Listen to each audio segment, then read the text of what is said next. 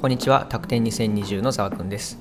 このポッドキャストでは、名古屋市立大学芸術工学部の学生による作品展示会、拓展2020の各プロジェクトの紹介として、拓展運営の2人とプロジェクトのリーダーが交代でコンセプトや作品の解説をしていきます。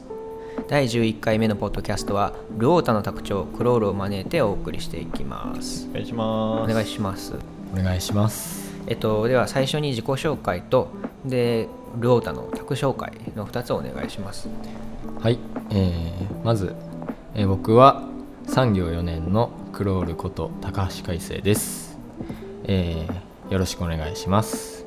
で、えー今年の車宅、えールオータなんですけどもまず、えー車宅とは何何ぞやというと人間とモビリティの新たな関係を模索してモビリティの新たな可能性を創造する宅というものです。で、えー具体的に、えー今年どういうテーマでやっていくのかっていうことなんですけどもジープ、ルノー、アウディの3つの自動車ブランドと、えー仮想の企業が、えーコラボレーションをするというものです、えーモビリティの新しい価値を見出して、えー両企業のイメージ時代変化体験価値っていうものを考えて、えー個性を、えー個性の発揮を目指すっていうものです。そのカーデザインの中でそういったこの実際のブランドをこう使って制作していくっていうのはこう一般的なことなんですかね？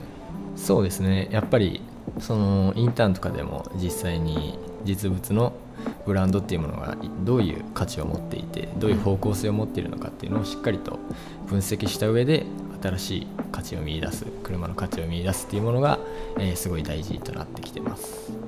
とでまあ従来のタクとここは違うぞみたいなところありますか？従来の宅と違うっていうのはやっぱりまあどの宅にも言えることなんですけども、うん。実際にそのて実物展示なじゃなくて、うん。もうバーチャルででさらにウェブサイトを作ってっていう風にやってるんですけども、一番のちょっと大きなポイントは今回クレイモデルっていうのも制作するんですけど、うんそのクレイモデルを、えー CG データに起こしてそのバーチャル空間上に存在させるっていうか、置くことができるんですけどもそれがすごい今までにない新しい CG 班の仕事だ。CG 班がすごい頑張ってくれたっていうところ。自分でやってやる まあ。CG 班がやってくれる。すごい魅力的よね。でもやってくれるのは。クレイモデルっていうのはなんでなんだろうやっぱり実物大ぐらいの大きさになってたりするんですかね。あそうですね。ああいいですね。クそうするとやっぱりオフラインの宅展ではない体験がやっぱできるっていうところが魅力ですね。迫力が全然、うん。そうだね。まあ、ディスプレイ上ではあるんですけれどもそうだよね。うん実際にサイズ感であったりとかを、そうですね。あのクラスターっていうのはまあ一人称と三人称で画面が切り替えできるので、うん。まあ、ぜひそれは一人称画面で見てもらいたい感じですよね4つクレイモデルを、えー展示するというか、えー作ったってことなんですけど、えー車の外観のデザインがクレイモデルになってでもう一つカラー系のデザインのチームもそうですね。カラー系も今回はすごい積極的にカラー系って何ですか？カラー系っていうのは、えー実際にその車のスタイリングとかインテリアの造形だけでなくて、そのカラーバリエーションであったり、例えばインテリアのシートの素材であったりとかっていうのをしっかりとコーディネートしていく車自体をコーディネートしていくっていうような、えー仕事なんですけども、その、えー CMF っていうんですけど、うん。カラーマテリアルフィニッシュっていう風に最終的な仕上げみたいなものですね。なんかそれが独立してるグループがあるっていうなんか今までそういうのあったのああこれなかった。なかったね。新しいことをやっていますね。そうです。そこも新しいところうんそうそうそういえば。新しいと思いますよ。そうですね。作品をこう見ていきたいなって感じで。あはい。でその特にその卓長のクロールがこう一押しの作品っていうのをこう何個か挙げていただいてちょっと紹介してくれたらなと思うんですけど、はい。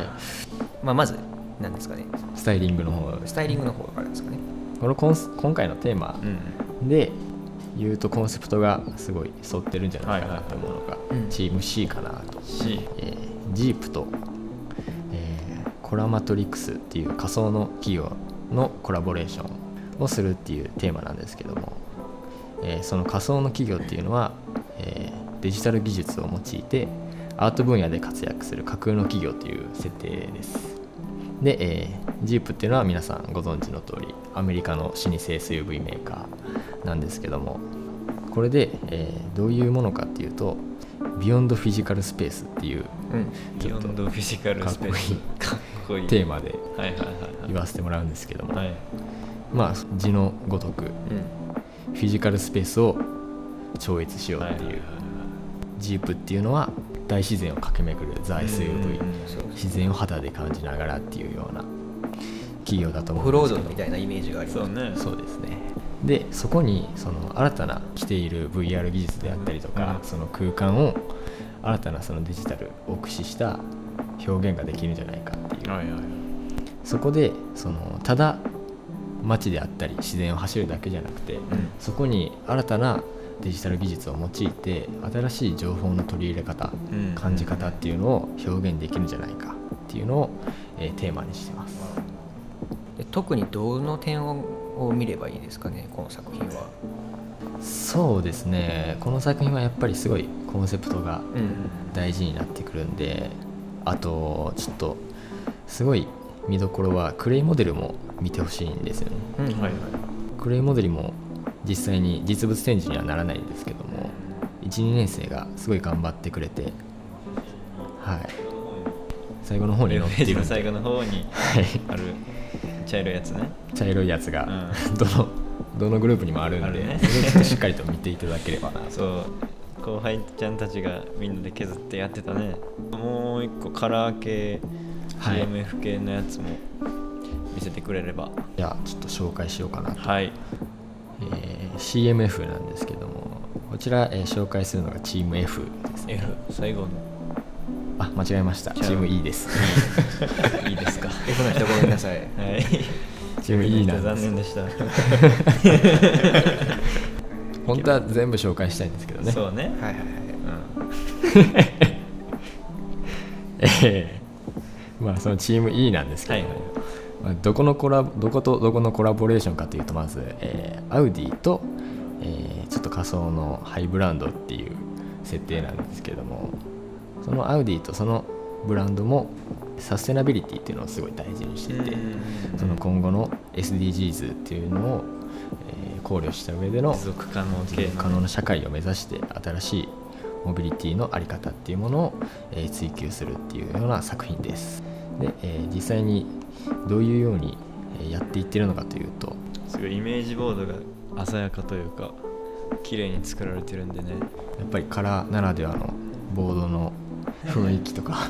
なんか繊細な感じで。そうですね。本当に繊細に気遣われているようなうん。感じなんですけども自然をモチーフにしてましてで2通りのそのカラー展開を行ってもらいました見どころっていうのはその今回その CMF すごい力入れたんですけども、はいはいはい。そのマテリアルボード実際にその例えばうん。さっき説明したようにシートの質感であったりとかそのインテリアの雰囲気空気感っていうのをどういうような素材で表せるかっていうのを実際に、えー自分たちでフィールドワークやら、えー素材を購入したりだとか、はいはいはい。集めてきて。触ってえー集めて、えー作ってもらいましたマテリアルボードを。そう見たよそれ。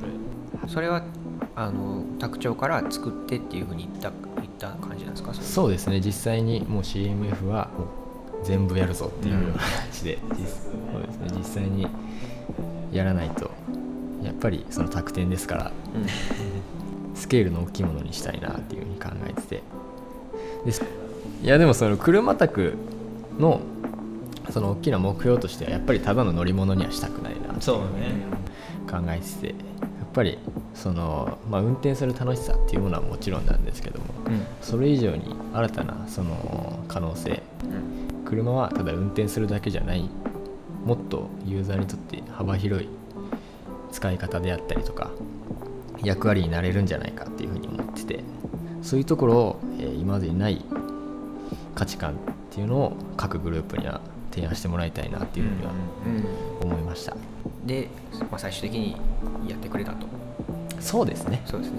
まあそういうところ、えーどうこの車の未来が変わっていくのかそういうところも想像しながらね作品を見ていけばそうですね。何か感じる新しく感じれることがあるんじゃないかなと。じゃあ最後にこのポッドキャストを聞いている人たちに伝えたいこととかありますかね、っていうか本当にポこの全体通してこのポッドキャスト最後なんで。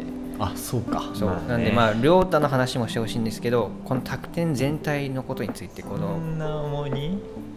ポッドキャストを聞いている人にこう熱い気持ちを伝えてほしいなって思うんですけど、いやでも本当に多分4年生はマジでめちゃめちゃ頑張ったと思います。うん。3年生2年生1年生もすごい頑張ってくれたと思うんですけど。